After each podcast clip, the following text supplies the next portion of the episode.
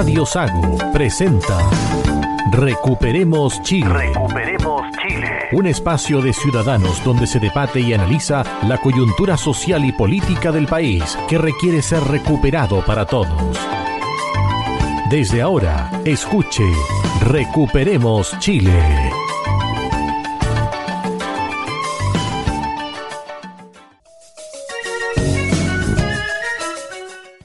Estamos ya en el aire acá en Recuperemos Chile, capítulo 51 de este domingo 15 de enero de 2023. Hoy con Roberto Correa. ¿Qué tal, Roberto? Buenas tardes. Buenas tardes a los auditores de Radio Sago en este domingo caluroso del sur de Chile aquí. Adolfo Aliaga. Muy buenas tardes, estimado auditorio. Aquí estamos muy contentos en el programa Recuperemos Chile.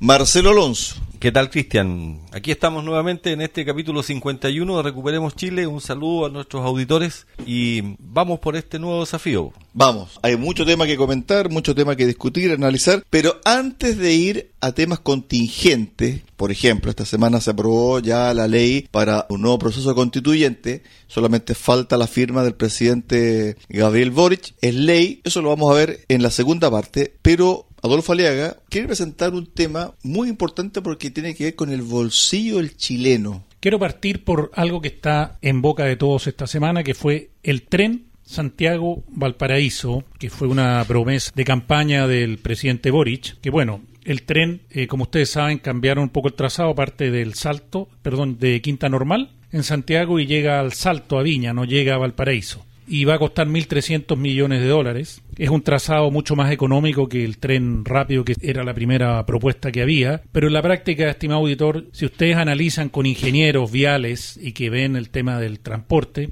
se pueden ver que eso va a ser es algo para dar tranquilidad a la gente, pero que no va a dar solución a la gente que se traslada de Santiago a la quinta región. ¿Para qué año está pensado ese término proyecto, Adolfo? 2030. Estamos hablando para siete años más. ¿No lo va a ver este gobierno el proyecto terminado? No, están tirando, están tirando la pelota a los espinillos. Ya el presidente Piñera había prometido este tren, ya se gastó plata del Estado en estudios del nuevo trazado que iba por Curacaví, Casablanca, que se yo. Ahí vi al alcalde de Casablanca reclamando que ya se habían hecho los estudios, se habían hecho el trazado, un montón de plata gastada en profesionales, invertía, perdón, que ahora se va a la basura porque cambiaron el trazado. Y el proyecto habla del tren Santiago-Valparaíso. Hasta Viña llega el tren. Pero el tren no llega a Valparaíso, llega solo hasta Viña del Mar, efectivamente. Y si uno escucha a los, los ingenieros viales que están analizando la situación, hoy día ese, ese traslado tengo entendido que dura como dos horas en bus. Hora y media hora y media, y en tren va a durar hora y media o más. Hora y media. Sí, de acuerdo los, los traslados, la gente tiene que trasladarse a Quinta Normal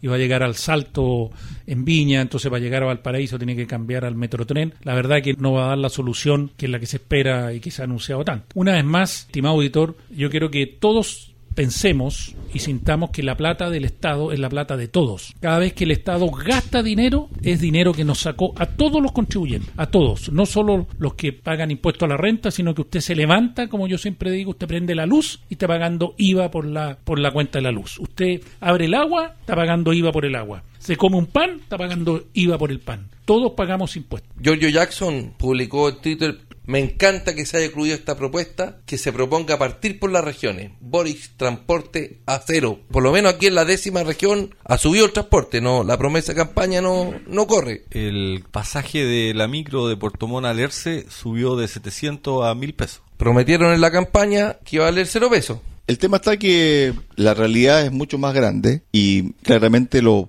pasajes y el valor de estos que aumentó no van a bajar. No, porque tenemos una inflación que se arrancó bastante, en este momento ya está mermando y obviamente las empresas de transporte tienen que reajustar sus pasajes porque el combustible ha subido muchísimo dentro de todas las cosas que se han encarecido. Ojo, ¿ah? que nosotros la gente de provincia, que tomamos la micro, le estamos pagando o subsidiando el transporte a los santiaguinos, que el 45% de los que sube al metro o que sube al Santiago no lo paga, evade. Ahí estamos hablando de la ley espejo. Somos el país con más alta evasión en el tema de transporte. No, no el país, la, la región metropolitana. Trata de subirte gratis aquí a la micro a Puerto Montt, el chofer te va a bajar.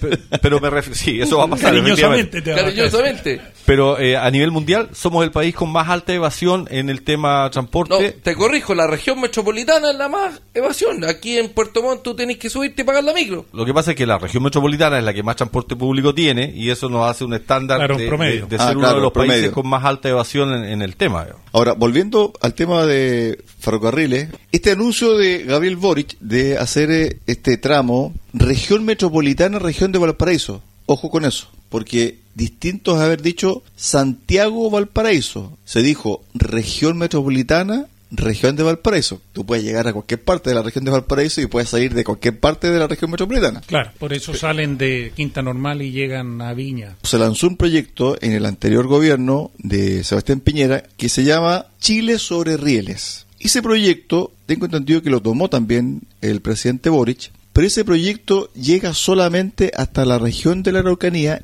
y parte de la zona norte de la región de los ríos. Son 5.500 millones de dólares. Por lo tanto, nosotros, región de los lagos, quedó out, fuera. Y un consejero regional, Alexis Casanova, dijo, bueno, ¿por qué nosotros como GORE, como gobierno regional, no le proponemos al gobierno central para reflotar el trayecto o el tramo Portomón Osorno, Osorno Portomón? Mi pregunta que le hice al consejero fue la siguiente. ¿El gobierno regional puede aportar recursos? Por supuesto, podemos aportar recursos.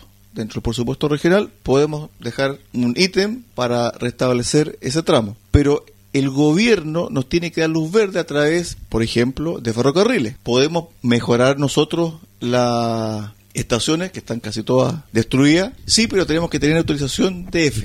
¿Podemos nosotros mejorar las vías? Sí, pero tenemos que tener autorización DF. ¿Podemos licitar? Podemos licitar, pero tenemos que tener luz verde del gobierno central. Y creo yo que es una buena fórmula para tener trenes de carácter provincial, interprovinciales. Osorno, Portomón, Portomón, Osorno, pasando por Frutillar, por ejemplo. Frutillar, Eh, Yanquihue, está la línea hecha. O sea, hay trenes de carga que corren. Creo yo que es una buena idea, pero falta madurarla. Ahora, no es un tema de romanticismo, tal como lo planteaba el consejero regional, el que los trenes vuelvan a ser eh, utilizados, sino que más bien es que la realidad del transporte público así lo amerita. Es lo que yo también creo, Roberto. No, y los tacos y los, y los atochamientos para entrar a las ciudades te va a agilizar el tema. O sea, la, la idea la, la idea con el tren de la región metropolitana a la, a la región de Valparaíso es que la gente se baje del auto y de los buses. También supongo que está contemplado la carga que es necesaria para financiar los trenes y que haya menos, menos transporte por carretera y que eso descongestione. Hay el trenes sistema. cortos que funcionan muy bien en Concepción y el metrotren de Valparaíso funciona el de jueves. Yo creo que se debería tomar esa idea, Marcelo, pero ponerle plazo. Yo le dije al consejero, bueno, pongamos un plazo. ¿Por qué no hacemos una marcha blanca el próximo verano, temporada 2023-2024? Tenemos todo un año para ver cómo están las vías y para dejar relativamente decentes las estaciones. Y tenemos un año de trabajo. Para un tren de Portomón a Osorno, por Sí. ejemplo. ¿Lo podemos hacer o no? Yo creo que no. Yo creo que no por, por dos razones. Porque la plata para re- hacer esa revisión y poner la línea en condiciones y poner las estaciones en condiciones. Cuatro estaciones, Osorno, Puerto Montt, Puerto Vara, Frutillar, Yanquihue y, y son- es mucha plata que el Consejo Regional no la tiene presupuestada, por lo tanto no se puede usar. Primero, vaya a tener que darle una solución habitacional a toda la gente que está viviendo en las estaciones del tren. Todas las tomas, que se han tomado los terrenos ferrocarriles del Estado. Es Buen cosa de mirar la- la- las estaciones que están abandonadas, la de Frutillar. Ese es un buen punto. Vaya a tener que expropiarle las casas a los que viven adentro de la estación. O sea, expropiar es un dicho, porque en realidad ellos están tomando un terreno que es Sí, claro, de todos nosotros, supuesto. un terreno fiscal. Y eso va a generar un ruido político, eh, que tienen derecho a la vivienda digna y vamos a tener un lío. Sí, pero aquí patagüino. hay un bien superior porque acá, si tú te recuerdas, el año pasado, cuando hubo esos temporales fuertes en Portomón, esas casas que se montaron en lo que era la línea férrea en la ladera de la costanera, Todos sa- salieron. o sea, no, Lo sacó, la- lo sacó. Primero se vinieron abajo. Lo sacó el aluvión, digamos. El aluvión lo sacó por la fuerza, por la fuerza de la naturaleza. En este caso. en este caso. Pero tal como lo dice Roberto y también eh, Adolfo, hay lugares como por ejemplo Frutillar y Yanquihue afuera que están tomados, esos terrenos están tomados. Lo mismo pasa en Osorno. En Puerto Ara están tomados por los que grafitean, fuman marihuana, es peligroso ir a la... Oscuro no podía atravesar por la línea 30, salta de todas maneras. Viven ahí los, los marihuaneros, los... A vista y paciencia de todo el mundo. Anduve por la, por la novena región, Villarrica, hacia Loncoche. Deben haber unos 7 o 10 kilómetros de la línea férrea que está ahí, tomado, con casa, con cerco, con antena de, de- de televisión satelital, está todo eso tomado. El frutillar igual.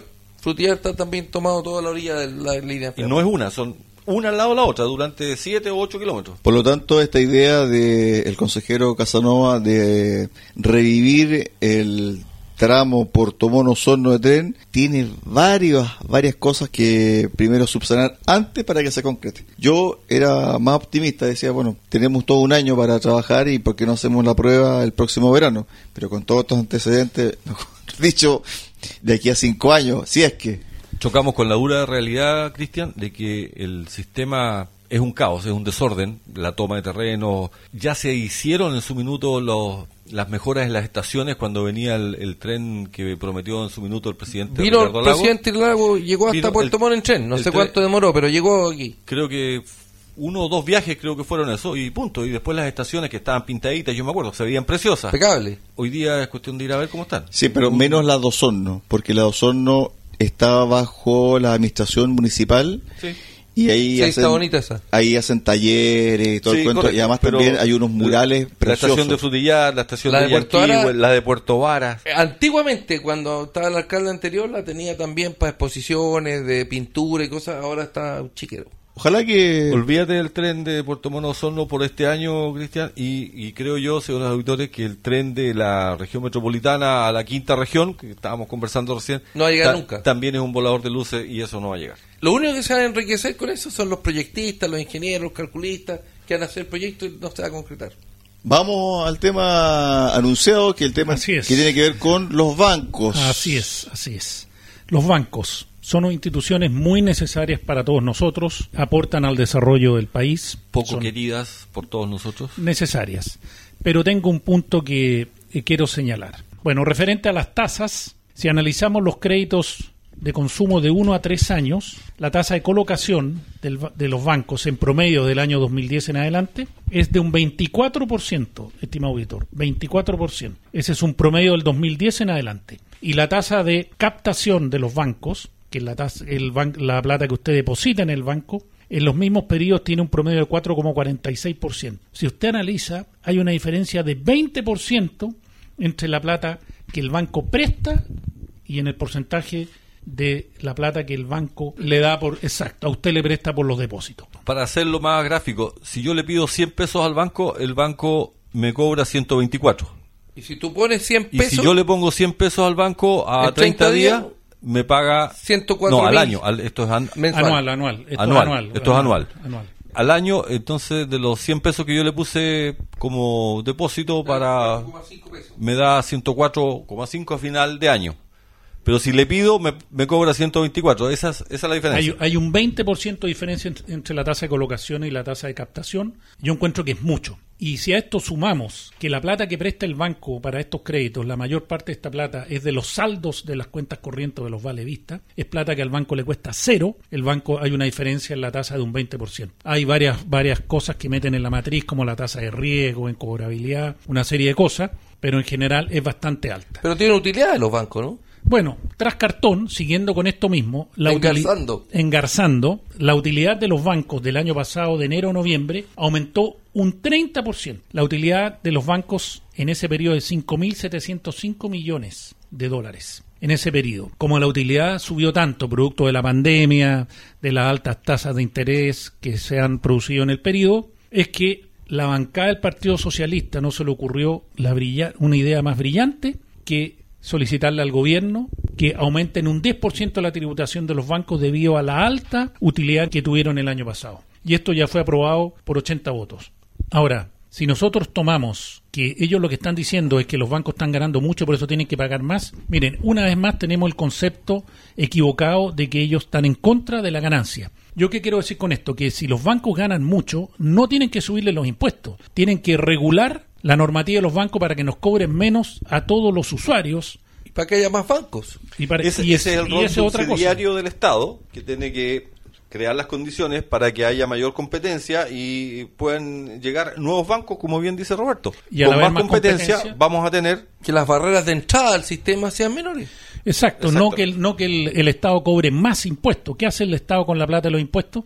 Bueno, mientras más crece el Estado, más plata necesita. Yo tengo un ejemplo extraordinario de lo que hace el Estado con los impuestos. Fui el fin de semana al lago Tahuatagua. Me subí al transbordador conversando con un profesional que trabaja en el CMT, el Cuerpo Militar del Trabajo. El lago Tahuatagua es conocido por los que vivimos en esta zona, pero para los que no están cerca de Puerto Montt, Cochamó, es el lago que está cuando uno va a Llanada Grande, de, de Pueblo, ¿no es cierto? Hacia esa Cochamó, Pueblo, Llanada Grande. El Estado chileno estratégicamente determinó hacer una carretera, una carretera de tierra, un, un trazado desde Pueblo hasta la frontera. Estratégicamente necesitamos esa carretera. Entonces, el Cuerpo Militar del Trabajo, durante el año 2022, no avanzó un solo metro en esta carretera, pero sí mantuvo gente contratada, hasta las maquinarias, los camiones tolva, los choferes de maquinaria, el campamento funcionando, cuatro profesionales contratados por el Estado chileno para el avance de la carretera, porque la CONAF que es otra institución del Estado, tiene parado el proyecto porque tienen que presentarle un plan de manejo que no se lo han aprobado durante 12 meses para por los árboles nativos que van a cortar en un trazado de 800 metros. En la trocha del camino por 800 metros, eso pasa por un bosque nativo claro, y que la CONAF prohíbe cortar. Entonces, tenemos un organismo del Estado muy eficiente que impide a otro organismo del Estado avanzar. A mi juicio, ¿qué debiera hacer? La CONAF tiene vivero, tiene especialistas la CONAF debiera hacerse cargo ella, como Estado chileno, de reponer los árboles que va a cortar otra institución del Estado chileno. Así es. La lógica indica que sí, pero no puede quedar eso detenido con todo ese costo de profesionales, maquinaria, un año detenido, porque no han avanzado nada. Lo que está demostrando este ejemplo de Roberto es la ineptitud del aparato público al momento de utilizar los impuestos. Y en el fondo eso es. Ahora bien, con respecto al tema de los bancos, y volviendo eh, para cerrar la idea, creo yo que faltan actores en los bancos. Si revisamos la competencia que se ha dado en el sector, es muy poca, las ganancias son muchas, y yo no recuerdo una modificación a la ley de banco en el último tiempo. Así es, yo no estoy en contra de los bancos. Como, insisto, los bancos son necesarios para el desarrollo del pero país. Pero sí que tengan competencia. Pero, pero efectivamente falta competencia y la normativa tiene que resguardar de que, de que no se produzcan estas utilidades si, si el Estado, la, la Cámara de Diputados considera que son excesivas, que las regulen en beneficio de todos nosotros, no en que el Estado le cobre más impuestos a los bancos. Tampoco estoy de acuerdo en que si los bancos fueron eficientes en el sistema y en su sistema productivo de, de colocar dinero, no porque ganaron harto le van a cobrar más impuestos, si el privado lo que trata es optimizar los recursos y tenemos el caso contrario de las platas estatales, que como paga Moya, nadie se preocupa y se derrochan muchas veces los recursos fiscales. Quiero hacer otra salvea. En este proyecto del presidente Boric del tren, el tren a Valparaíso, que no llega a Valparaíso, lo construirían privados sobre una línea que ya está trazada el año 1800 y tanto, o sea, van a mejorar esa línea, pero el que va a hacer la mantención va a ser el Estado. O sea, imagínense qué mantención y lo que va a costar el tener ese tren circulando Ahora, con respecto al tema de los bancos, no hay que olvidar que en su momento el Estado chileno salvó a la banca. De ahí se generó la deuda subordinada, que no tenía plazo de pago. Y finalmente, a través de leyes que se vieron en el Congreso, finalmente se llegó a un acuerdo para que pagasen esa deuda. Cuando se dice que el Estado salvó los bancos, miren, aquí hay que hacer una salvedad. Cuando un banco, el banco, ¿qué es lo que es? Es un fiduciario. El banco cuida plata que no es de ellos. ¿Ya? El banco no presta la plata de los... La gente piensa que, que los bancos hay un banquero ahí enriqueciéndose en un escritorio grande contando la plata. No, la plata que prestan los bancos es plata de terceros.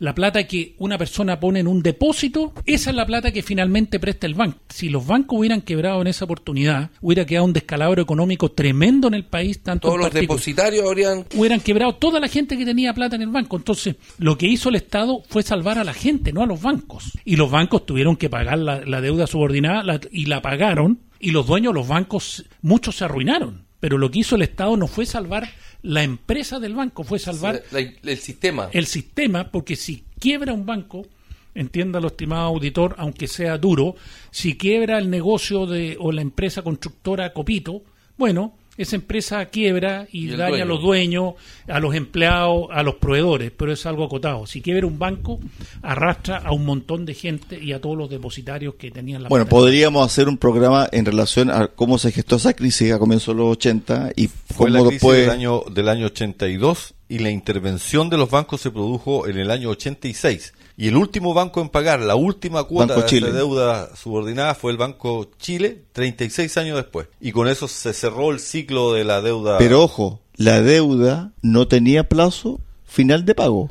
Inicialmente no, No, tenía, no tenía. plazo. Se pagaba con un porcentaje Pero los de la bancos- del banco. No, si no tenía, no tenía plazo. Páguela cuando ustedes puedan. No, no, así los fue la así fue la, así fue la entrega del recurso para salvar a la banca. Y después cuando llegó la democracia era tema porque eran muchos millones de dólares hasta que finalmente se llegó a un acuerdo y tal como lo dice Marcelo, finalmente pagó el Banco Chile que era el que más tenía deuda. 56 millones de UF en la época. Esa fue la deuda que adquirió el Banco Chile en su minuto. Pero ojo que el sistema intervino a la banca, como El dice Estado. Adolfo, eh, el Estado intervino a la banca no para salvar a los bancos. Porque imagínate el país sin bancos, porque los bancos iban a quebrar, estaban quebrados. Entonces, el sistema intervino la- a la banca para poder mantener a una banca que es, la que te presta el, crédito a ti para crear una pequeña empresa, para, qué sé yo, lo que necesites. Sin bancos no hay sistema.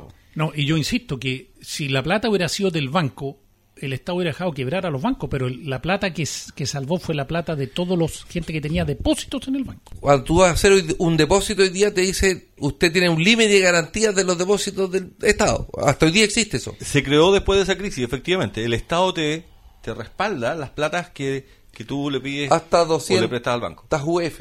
Fíjate que este tema que estamos hablando se asemeja en parte a lo que se está viviendo con las ISAPRE. Las ISAPRE tienen en este momento a 3.300.000 afiliados aproximadamente y están en crisis. Si no hay una intervención por parte del aparato público estatal a través de leyes, etcétera, se viene una tremenda crisis en la salud chilena. Roberto. Bueno, esta semana la ministra Jimena Aguilera expresó que el FONASA se está preparando para responder ante el eventual colapso del sistema ISAPRE. Las alarmas se encendieron desde los dirigentes del colegio médico, ex superintendentes de salud, porque los problemas que suscitarán son tremendos. Héctor Sánchez, ex superintendencia de salud, expresó que hay dos millones de, afiliados esperando una consulta especialista o examen o procedimiento en el sistema de FONASA, que la espera es 455 días. Hay 330 mil personas que llevan entre 480 y 500 días esperando una cirugía. También hay una de espera para las patologías GES de 58 mil personas que ya cumplieron el plazo de espera. FONASA tiene 15 millones de afiliados, 77% de la población, y las ISAPRES tienen 3,3 millones. Entonces, estos 3,3 millones y todas estas esperas que hay se van a aumentar. Pero para explicarle un poquito a los auditores cómo se gesta este problema, las ISAPRES son un seguro privado de salud. Así es. Entonces, durante el año 2020 y 2021, dado que hubo mucha licencia por el coronavirus, qué sé yo, las ISAPRES salieron para atrás. Y se les prohibió en esos dos años subir los planes. Se mantuvieron congelados. El año 2022, las ISAPRES y el gobierno de Piñera llegaron a un acuerdo de reajustabilidad de los planes. Había un tope que podían subir, creo que era el 7%. A mí me subieron el 7%. Y la Corte de Suprema dijo, no, no pueden subir los planes. Entonces, si no pueden subir los planes, como cualquier negocio, no están con pérdida y no pueden vivir eternamente con pérdida. Sí, pero los costos de los planes de la ISAPRE, que es un seguro, como tú bien dices, es como el seguro del auto, por eso ti- tiene que ser usado con criterio. Los costos son en UF y ese es el argumento que la Corte Suprema dijo que no era necesario reajustar porque el valor se reajusta de acuerdo a la UF. Claro, efectivamente, eso en una situación normal, pero como dice Roberto, producto del- de la pandemia, el- las ISAPRES. Mire, ¿cómo funciona cualquier seguro, estimado auditor? Va a hacerlo simple. El el- un seguro de auto que nombró Marcelo, el seguro, los- la agencia aseguradora dice: Mire, yo creo que este modelo de auto o estas personas por edad choca tal porcentaje, eso me cuesta tanto, entonces en base a eso saca una prima. Si en el fondo no pueden, na- nadie quiere perder plata en esto. Las ISAPRES tienen, tenían calculado su costo de licencias en base a una situación normal y producto de la pandemia, obviamente tuvieron que pagar muchísimas más licencias, sin, sin olvidarnos que también hay muchas licencias que son truchas hoy en día. Lo que pasa también es que se ha ido envejeciendo la población. Entonces, a medida que tengamos más adultos mayores, la salud, este seguro de salud se hace más caro. Y lo que dice Marcelo, que la- las- los planes se reajustan en UF, efectivamente, pero todos sabemos que los costos médicos han aumentado mucho más que el valor de la, de la inflación. Se han encarecido muchísimo los, los costos. Entonces, obviamente las ISAPRES tienen que reajustar su valor, si no, el sistema empieza a hacer agua. Y esta semana tuvimos la primera luz donde la clínica Indisa, que es una clínica bastante grande, Y conocida en y Santiago. conocida como Cruz Blanca, que una, es una ISAPRE también bastante grande, no le aceptó a la clínica Indisa que reajustara, reajustara sus costos. Entonces la clínica Indisa le dijo a los afiliados de Cruz Blanca que tienen que, si se atienden en la clínica Indisa, tienen que pagar sus atenciones directamente en la clínica y después ir a reembolsar a la ISAPRE. Entonces Lo tenemos que la- pasa ahí, disculpa Adolfo, es que Cruz Blanca no tiene plata para reembolsar. por eso no le aceptó a la clínica Indisa que le reajustara los valores. Un dato Porque duro, ya no tiene que pa- pagar lo que tiene hoy en día, menos va a tener que pagar lo que con reajuste. un dato duro respecto a las ISAPRES y, y el sistema de salud FONASA. La lista de espera creció en los últimos meses y hoy día tenemos 2.400.000 personas en lista de espera a nivel nacional. 2.400.000 personas. Traí los datos, yo, 330 mil personas llevan entre 480 y 500 días esperando una cirugía. Aquí hay algo importante. El gobierno ideológicamente no quiere las ISAPRES. Ellos han estado en contra de la FP y la ISAPRE. Entonces, ellos están felices con esto de que el sistema caiga por su propio peso, siendo que, como los datos que ha mostrado Roberto, el sistema FONASA, si ya está colapsado, colapsar. imagínense, la ministra dice que se están preparando, no tienen preparación. Y yo no sé cuál es el problema de que, si esta tiene que ser una competencia, si hay alguien O sea, que quiera pagar Corte un sistema dicho- privado, que lo haga. La Corte ha dicho que tienen que devolver las platas que cobraron de más en el pasado y esas platas no las tienen la ISAPRE. No. Así es. Es- ese es el tema grave de las No las ISAPRES tienen. y, y le están, con eso le ponen la soga al cuello al, al sistema. Yo creo que la solución de esta crisis tiene que ver con una transición a un nuevo modelo de gestión de la salud en Chile. Conversé el día jueves con Paula Daza, ex subsecretaria de Salud, en la radio, y el tema es que para enfrentar esta crisis no hay que dejar morir per se a la ISAPRE, porque va a generar un daño que tú no tienes cómo remediarlo.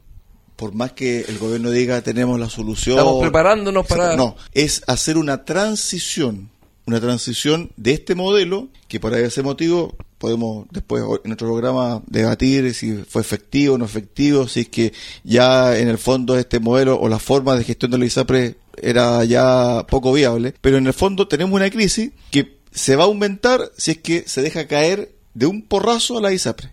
Porque 3 millones 300 mil personas van a ingresar sí o sí a FONASA. Lo último, y cierro con esto. Por lo tanto, se debe crear un sistema nuevo. Ella daba el siguiente ejemplo. Corea del Sur se demoró 20 años en la transición para el modelo actual que tienen.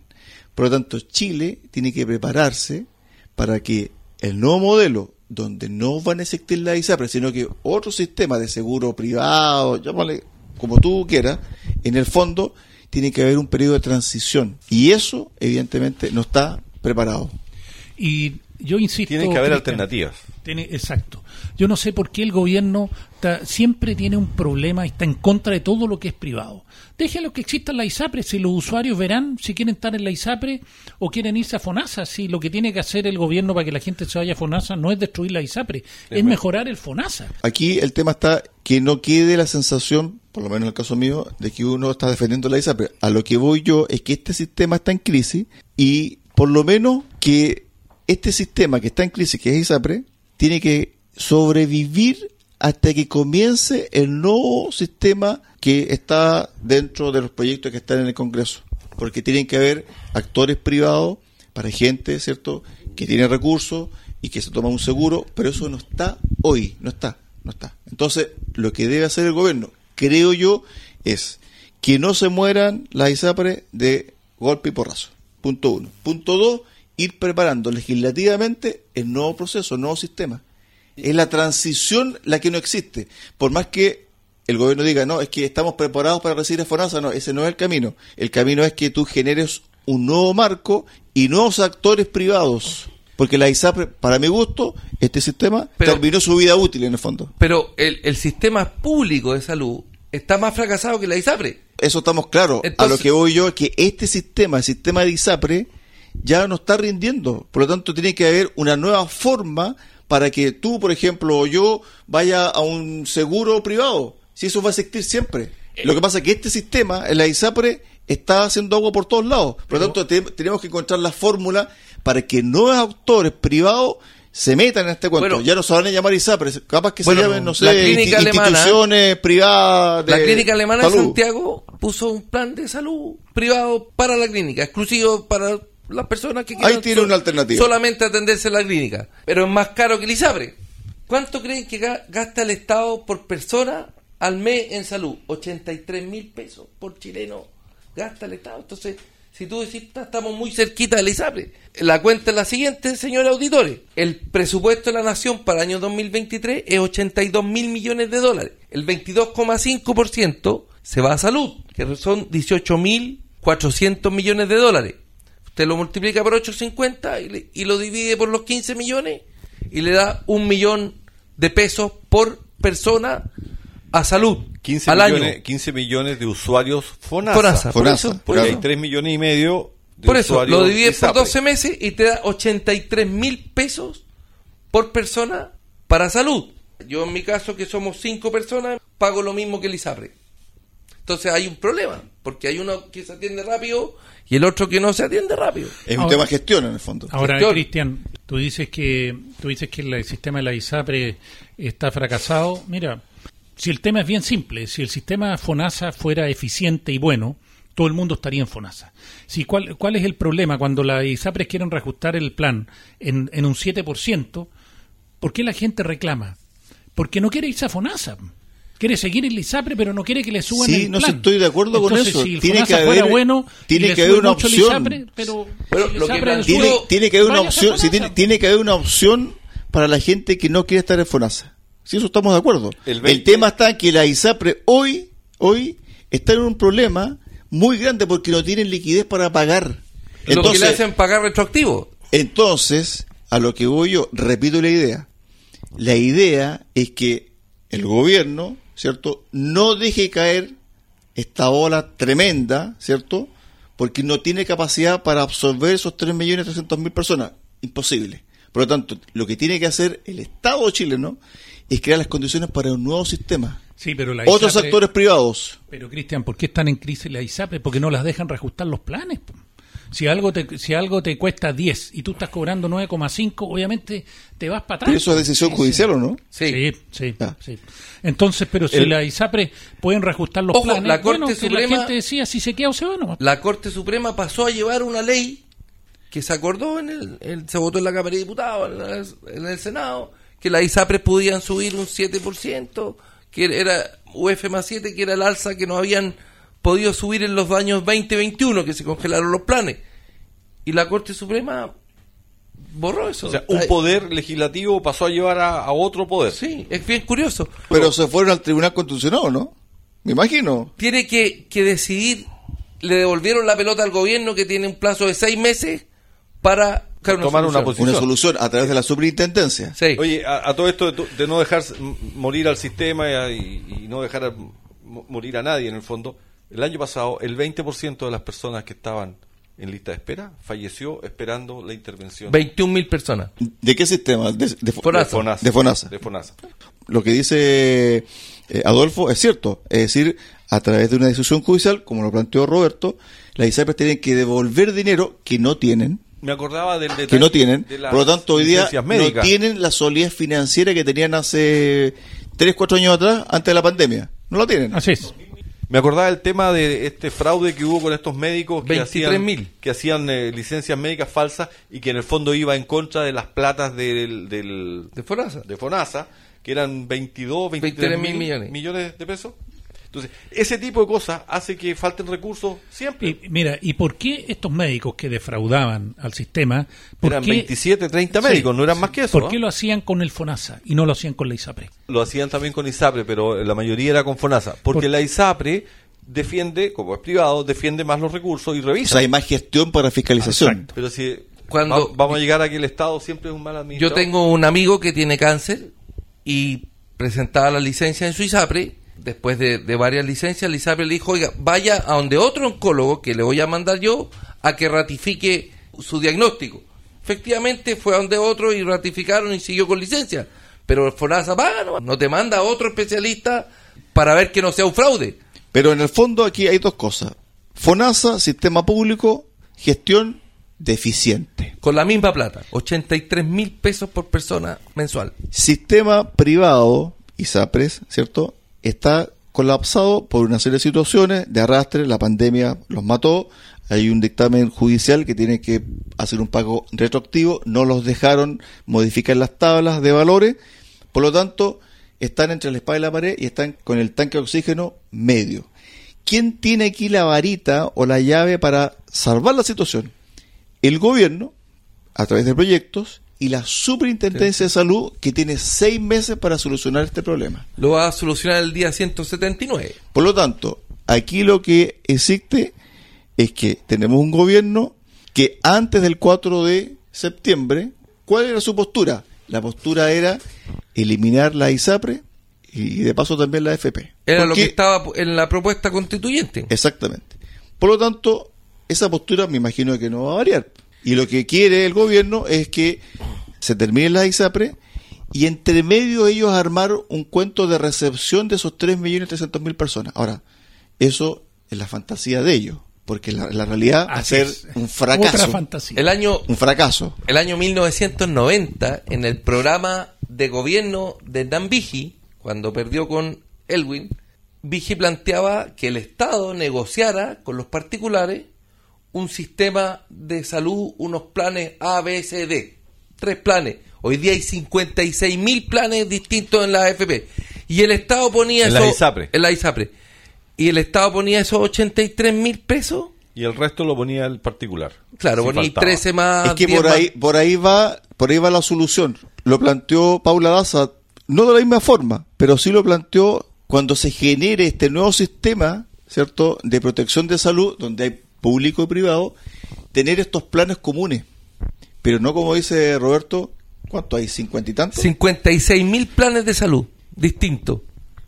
Entonces es una pate gallo, uno tiene que tratar de que la... la- No, de- nadie de- entiende de que no No, te- cuáles son las alternativas Nadie, y qué nadie. plan es mejor que el otro. Claro. Ahora, el problema, yo insisto, es que este gobierno no cree en nada que hacen los privados. Por eso quiere que se acabe la ISAPRE, quieren que se acabe la FP. Entonces, lo- en la propuesta que tienen ellos, la FP dejan de ser administradora de fondos, sino que ellos invierten y quiere que un organismo estatal administre y las oficinas las tengan ellos. Siempre quiere que todo lo haga el Estado. No, eh, eso, tenemos- eso no va a funcionar. Tenemos Ahora- un problema porque si tú dices que este gobierno no le cree a nada que haga el privado, eh, te informo que los privados tampoco le creen al gobierno. veo. Ahora, tener 56 mil, Mil. Mil planes distintos de salud Entre todas las ISAPRE, entre eh, todas las es una pata no eh, se entiende. eh, es una pata de gallo, claro que es imposible. Yo traté de evaluar planes de ISAPRE y te volvís loco. ¿ah? Por lo tanto, cuando tú, por ejemplo, El vas- Ambigi proponía cuatro. por lo tanto, cuando tú vas a buscar tu reembolso, tienes que hacer un máster en, de ISAPRE para que te devuelva el dinero. Hay que, hay que jugársela, decir, ya, a ver, ¿qué quiero hacer yo? O, o, o que me reembolse las consultas. Es O de- no que o de qué me- es o de que- qué me es voy a- Roberto- de qué me voy a enfermar en los próximos Roberto, no 20 hay años. Que, no hay que jugársela. Las reglas tienen que estar claras. No, sí, las reglas Sí. están claras. Entonces tú elegí, cuando elegí el plan de ISAPRE, decir, oye, ¿qué me la juego? ¿Porque me reembolsen en la consulta más? ¿O cuando caiga hospitalizado me paguen No, todo? yo Yo, me la mira, jugué por la hospitalización. Yo Siempre creo, es lo más caro. Yo creo, insisto, yo Lo creo más que, riesgoso. yo creo que el modelo, el modelo de negocio tiene serios problemas para seguir funcionando. Se debe hacer una transición y esa transición tiene que llevar a un nuevo sistema donde estén el sector público y el sector privado. Si el sector privado va a existir siempre, porque la gente, por ejemplo, se termina la ISAPRE, supongamos, el grueso de los 3 millones 300, claro, va a quedar en el aire, pero una parte importante de esos 3 millones va a tomar un seguro de salud, que no le cuesta nada. Un seguro de salud Cuesta y se- caro. y se- evidentemente cuesta caro, pero tiene plata para comprarse un seguro de salud. si el Estado Yo quiere- lo coticé, me quiere sale un intervenir, 40% más el seguro de salud de la clínica pero tiene alemana que de Santiago. pero tiene que haber una solución para la clase media que no quiera ir a FONASA en el fondo. Y los que estamos en el sur tendríamos que llegar a la, a la clínica alemana en Santiago. Porque Claro. solo te atienden allá. Para casos de hospitalización y eso sí. Si, si tiene un accidente fuera de, de la clínica, pues atenderte Ahora, aquí. ahora, Cristian, si el Estado quiere participar en esto y competir con los privados, El Estado no tiene ninguna posibilidad de competir, ninguna, ninguna, ninguna, Por su falta de gestión. ninguna. bueno, pero que el Estado puede competir perdiendo plata, si total paga molla, que es lo Ahí que hace sí, muchas veces. pero ¿Mm? Competir por gestión imposible. Hoy Veamos imposible. las farmacias populares en Recoleta. Deuda. Deuda, siempre es deuda. Quebraron eso. Claro, entonces yo creo que, insisto, yo creo que aquí el modelo de gestión de ISAPRE llegó a un punto o haces otras cosas distintas o te mueres. La vía que yo creo es que no se deje morir, sino que haya un proceso de transición, de cambio, donde ingresen nuevos actores al sistema. No es que los privados no estén en el negocio. Este sistema de ISAPRE llegó a un punto de inflexión. O hacen modificaciones, cambian su situación, o se mueren. Pero cuando toman la decisión de morirse, tiene que haber un camino de transición para que otros actores de carácter privado tomen a estos 3 Eso, De millones carácter privado. estos 3 millones 300 mil personas que no se quieren ir a FONASA. Ese es el tema. Si el tema es que si tú lo dejas morir hoy, esas personas, ¿dónde van a quedar? No se van a ir a FONASA. Aumentando la lista de espera. Exacto. Sigamos, muchachos. Lo que sí se resolvió esta semana fue el tema de el nuevo proceso constituyente. Ya está listo. Falta la firma del presidente Boric. Ya es ley. Y el 6 de febrero tienen que estar listos las listas de los candidatos. De De los lo- candidatos a constituyentes. A los consejeros. A los consejeros. A los 50 cupos. Los expertos se nombran durante enero, empiezan a trabajar en febrero. A fines de enero tienen que estar listos los 24 Expertos. expertos. Y eso- 12 los elige el Senado, 12 los elige la Cámara de Diputados. Y esos expertos no necesariamente tienen que ser abogados expertos constitucionalistas. Tienen Puede que ser tener- una dueña de casa No, que, que No, no, sí, no, puede no. ser una dueña de casa con ocho semestres Sí, de, de estudio un- universitario. universidad y dos años de experiencia laboral. exacto. Ya. Pero estamos hablando de expertos para qué, pues si tienen que ser expertos constitucionalistas. Bueno, así se definió los expertos, que no, no les pidieron cuarto medio, Mira, grandes, ocho semestres de- grandes candidatos a, a este grupo de expertos. Yo he escuchado dos o tres nombres. A ver si me ayudan. Están Michelle- reciclando. La, Están reciclando. La, la Bachelet. La expresidenta Michelle Bachelet está propuesta como experta en, Girardi. en. Girardi. Guido Girardi. Girardi. Ah, expresidente del. Senado, sí. Francisco Girardi. Vidal. Girardi nos va a mandar una carta pidiendo su apoyo para esto, con costo del Paula Estado. Daza, experta en materia de salud, para estar dentro de los 24. Bueno, es de esperar que estos 24 expertos sean gente, como decían antes, hombres de buena fe, hombres de Buena voluntad. hombres de buena voluntad. Y después nos vamos a ir al gallinero de los 50 convencionales que ahora se llaman 50 Consejeros. consejeros. consejeros, que pero es exactamente el mismo rol y función de los constitucionales que tuvimos sí, en, pero, el primer- en la sí, primera pero cueca. el perfil es distinto. Sí. Tenía un poquito más de... de, de- de- ¿Por qué? Si van a ser elegidos Por los partidos. Ya no hay listas de políticos. independientes. No hay lista independiente. Son O sea, O sea, Rojas la, y ciudad Pikachu, Pikachu. no, No, no puede podría salir. ir. La no, ciudad no, Pikachu no. ni Rojas Bade. No, no, no. Tampoco hay 17 personas de pueblo originario. Lo que van a hacer, lo que van a hacer ahí es que van a poner candidatos que son figura o han sido figura en el ámbito político y social, es decir, personas que tienen una- un cierto reconocimiento. ¿Va el tema de la paridad de género en Sí. esa elección? Sí. Esa parte que hay no la, no la han arreglado todavía. No lo supieron ¿Y arreglar, los, pues, sí, no escaños, lo a arreglar. ¿Y los escaños reservados? Van los escaños reservados proporcional a las personas que voten. Van a ser uno o dos. Dos van a ser. Más de eso no, no van a hacer. Mira, yo creo que es más importante el tema de la paridad, porque yo estoy de acuerdo que haya paridad en los candidatos, Sí, po, por supuesto. pero no en los que salen elegidos, porque al final somos todos nosotros los que votamos, y, la- y si la mayoría vota por hombres o vota por mujeres en una lista, bueno, será lo que Si la los mayoría. méritos, perfecto. Exacto, si da Pero- lo mismo el sexo que tenga, si hombre o mujer. Ahora es bien. importante los méritos. Ahora bien, nos quedan pocos minutos, muchachos, y este tema también Tengo tiene... unos pitutos de la semana. ¿Quién fue el, el gran perdedor acá? Chile. ¿Ya? ¿Roberto? Las personas que, que querían que fuera un 100% electo, los que votaron rechazo, convencidos de que se iba a respetar el resultado. ¿Tú te refieres al gran perdedor por este segundo Político, proceso? claro, claro. El claro. 62% de los chilenos es el gran perdedor. 50 yo creo. Mira, no, nunca vamos a saber cuántos, cuántos querían una nueva constitución y cuántos querían que modificaran la actual. A mí me preocupan los caballos de Troya que van con esto, como la modificación del quórum de las leyes orgánicas. Eso me preocupa más. Porque son cosas que pasan solapadas, que nos hacen los políticos, que nadie toma en cuenta y que después tienen repercusiones Sí, pero para precisar eso, Roberto. Las leyes orgánicas son las leyes que regulan el Banco Central, la elección de el CERVEL. el CERVEL, eh, las Fuerzas. Armadas, todas las leyes que son más importantes, que no, no requieren más estabilidad en el país, como se bajó las, mo- la modificación a la, a la Constitución Actual. de dos tercios a cuatro séptimos, dijeron, bueno, pero estas no pueden quedar en cuatro séptimos, así que mayoría simple. Se, se aprobó en la Cámara de Diputados. O sea, son leyes de una trascendencia profunda e importante para el funcionamiento del país que antes tenían una entre comillas una protección porque tenían un quórum mínimo calificado para ser modificada para la día, estabilidad del país, como el para Banco Central, por para ejemplo. dar la estabilidad del país como es el tema de la ley Fuerzas Armadas, Banco Central, CERVEL, etcétera. Hoy día tienen una necesidad de 50 más 1. Sí, podéis cambiar la autonomía del Banco Central con el 50 más 1% de los diputados senadores. Sí, pero para- esa ley no ha pasado en el Senado. Exacto, eso es lo que te no quería creo que decir. pase, Ya. pero. Pero ojo, si ya pasó esto en, Los el- diputados. en la Cámara de Diputados, Y diputadas. perdón, y diputadas, si lo pasó en la Cámara de Diputados, quiere decir que los diputados tenemos un nivel de conciencia respecto al peso y a la madurez política eh, que deja mucho que desear. Estamos esperando, y por tu cara lo veo, Roberto, que tú tienes fe en que no va a pasar la Cámara de Senadores. Tengo fe, tengo fe. No, el Senado no pasa. Es que el escenario político es este. Si se llegase a pasar en el Senado, es decir, bajar el quórum a estas leyes orgánicas, tiene que ser promulgada por el presidente Boric. Pero entre medio, tú vas a estar redactando una nueva constitución. Por lo tanto, el objetivo político de ir mellando cierto tipo de instituciones te va a durar de aquí a noviembre, porque en enero del próximo año vamos a votar la nueva constitución.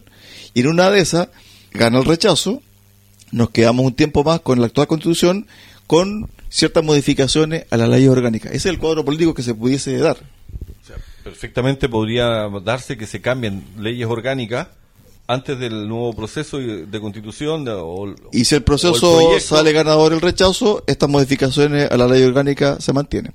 Mira, Roberto. ¿El pituto de la semana? Sí, Yo hubiera sí. preferido un plebiscito de entrada. Yo Siempre, también. siempre va a quedar la duda. Tú dices quién fue el perdedor. Eh, yo hubiera preferido un, un plebiscito de entrada. Después de tanto que los políticos manejaron esto y se acomodaron y tuvieron reuniones, eh, creo que efectivamente lo- el 62% vemos muchos que queríamos un plebiscito de entrada. Esa es la alternativa que se perdió con esta decisión final de los senadores o de los políticos, donde ya quedó listo el proyecto de ley para el nuevo proceso. Está listo. O sea, la esperanza que en algún minuto escuché en este grupo de que, No existe. de que íbamos a tener un, pro- un- un plebiscito No fue, de entrada, ya no no fue, Y de las 300 y tantas indicaciones que querían Se rechazaron todas. se rechazaron Todas, todas. todas, todas. O sea, están Habían- aquí, habían- comen todo del mismo plato, o casi todos. sí. Habían indicaciones razonables, como que los expertos fueran más expertos, por ejemplo, o que no tuvieran condenas, que no tuvieran deudas, O sea, más requisitos para ser más experto. requisitos, que no tuvieran condenados por violencia intrafamiliar, por ejemplo, los expertos. Como los indultados, que casi todos tenían Oye. pasadas por violencia intrafamiliar. Yo tengo el pituto de la semana aquí. Vamos. Se nombró el nuevo ministro de Justicia, que después vamos a tocar otro tema, don Luis Cordero Vega. Él estaba, No sé si alcancemos, capaz que en la próxima semana. él estaba en Alemania porque su señora, la señora Magdalena Atria, que es prima hermana de Fernando Atria, No pase que no. no es hermana, es prima hermana de Prima Fernando, hermana, sí. ya, ok. Embajadora allá y ex, ex, ex, ex socia de Ana Alía Uriarte, que es la persona que está en el gobierno, en el Ministerio de... Secretaría General de la Presidencia. Todo en familia. Existen ciertos niveles en nuestro país que mucha gente quiere aspirar, hace todo lo posible por llegar, finalmente no puede. Hay algunos que sí aspiran, hacen el trabajo y llegan. ¿Cuál es? Este, el que acaba de decir Roberto, donde todos se conocen, todos son parientes, todos son conocidos y siempre El amiguismo. y siempre vas a tener una buena sombra, siempre, siempre, siempre vas a tener un árbol donde arrimarte bien. Por eso es que hay tantos candidatos, por eso es que hay siempre gente que se repite, porque en el fondo entraron en ese círculo y de repente tú no los ves, no los ves físicamente, no Porque los están ves en segunda y tercera línea. están en segunda y tercera línea, pero están detrás, ahí, usufructuando, están pescando algo siempre. El, El el, cateo la laucha. el ministro de. Justicia anda por ahí con el presidente. El año 2015, la resolución 01684 de la Facultad de Derecho de la Universidad de Chile castigó al profesor Luis Cordero Vega, académico de la, del Departamento de Derecho Público, Nuestro actual ministro de Justicia. ¿sí? por plagio. Copió su tesis de Doctor. doctor. Y lo denunciaron los tesistas que habían hecho los la CIRA. Pero ahí hay un tema, porque Quedó en un proceso administrativo, lo Le castigaron. castigaron dos años sin hacer clase con el 50% de remuneración. Claro, pero él, en su defensa, lo que esgrimió fue lo siguiente, que él no fue responsable del plagio, sino que fueron los terceros. Los que le ayudaban a hacer Sí, los trabajos sí, de eso quedó establecido, porque en el fondo no es que él pero, haya ¿quién, copiado, pero ¿quién firma? es lo mismo que finalmente pasó con... Los indultos. Exacto. La ministra Bueno, Vallejo, La cueca eh, sin ropa. que dijo que el presidente, si hubiera tenido los antecedentes a mano, no, no hubiera firmado. O sea, Impresentable. mira, o sea, o- aquí, aquí nos quieren creer que somos tontos o qué. O sea, el presidente o no lee lo que firma o, o nos está haciendo creer que somos lesos. No, no, es que aquí, aquí hay gato por liebre, porque en el fondo lo que se postula por parte de la moneda, que una bofetada a la, a la racionalidad del chileno, es que se cree, o mejor dicho, se puso sobre la mesa de que el presidente desconocía su antecedente. Eso es falso.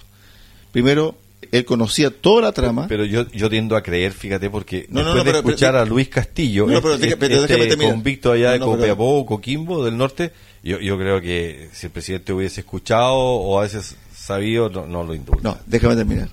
El presidente sabía, sabía de esto. Por lo tanto, se orquestó una historia donde la ministra de Justicia corrió con colores propios, al igual que el jefe de gabinete, Para justificar, para dejarlos caer, ¿cierto? Y así encapsular al presidente ante una eventual acusación constitucional. Lo que pasa es que ahora el proceso está siendo revisado por Contraloría. Y lo más probable es que este, estos indultos vayan al Tribunal Constitucional. Al menos el de Mateluna. Exactamente. Entonces, ¿cómo tú resguardas la figura del presidente? cortando cabeza, un, Cortando eh, cabeza y un diciendo, ¿sabe qué? más- ¿Sabe más qué? El presidente fue engañado y le ocultaron información. Listo. O prometiendo un nuevo tren a Valparaíso. Entonces, Viene- cuando la Camila Vallejo Viene ruido. saca esta frase, que es una frase vergonzosa, no es más que salvarle el pellejo al presidente, encapsularlo, resguardarlo. Entonces dejan caer a la ministra Río, que no tiene ni un peso político, ninguno, y dejan caer al amigo personal del presidente, que era el jefe de gabinete, Lo pendía. que en el fondo está en esta capa que digo yo, donde todos Otra se peguita hay por ahí que ¿no? se- va a ir le van a encontrar una a pega, le van a encontrar una pega. Vamos a Oye, tener que estar atentos a ese pituto. porque Nos vamos. Lo último, un auditor nos escribió al WhatsApp. Yo el año pasado, o sea, en el programa pasado, expresé que todos los presidentes habían indultado a personas por razones humanitarias, personas que iban a morir. Que esta- No es así. El presidente Elwin, el último día de su mandato, indultó a tres personas que habían participado en el atentado al general Pinochet, donde murieron cinco escoltas. Los cuatro indultados se les conmutó la pena Por extrañamiento. por tenían que irse 20 años al exilio, se Extraña- fueron a Bélgica. Extrañamiento llama. Ellos no fueron por razones humanitarias, eran gente joven que fueron indultados por el presidente Elwin el último día de su mandato. Muchachos. Me corrigió un auditor de Recuperemos Chile. Nos vamos. Ha llegado el fin del programa del día de hoy. Marcelo, antes de despedirnos. Sí, antes de despedirnos quiero dar el número de WhatsApp del programa Recuperemos Chile para que sigan llegando estas correcciones, comentarios. Nuestro número es el más 569 4162 5859. Lo repito, más 569 41 625859. Hasta la próxima semana, estimados auditores. Agradeciéndole a don Mario que nos escribió para corregirnos eh, al WhatsApp. Eso sería todo, estimados auditores, y recuerden, nosotros tenemos que recuperar Chile. Cada uno de nosotros, en nuestro contexto, en nuestro espacio, en nuestra familia, en el taxi, en la micro, donde vayamos, tenemos que hacer patria. Amigos auditores de Radio Sago, muchas gracias por su tremenda sintonía el día de hoy y nos reencontramos el próximo domingo acá en Recuperemos Chile.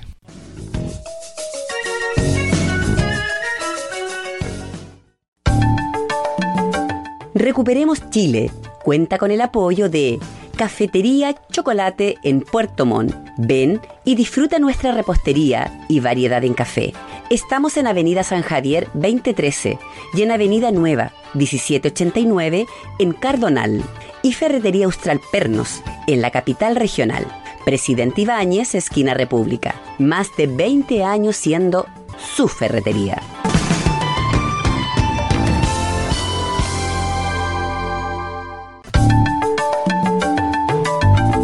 Radio Sago presentó Recuperemos Chile. Recuperemos Chile. Una hora de debate y análisis sobre el presente y futuro del país que los ciudadanos quieren recuperar. Recuperemos Chile. Vuelve el próximo domingo acá en Radio Sago.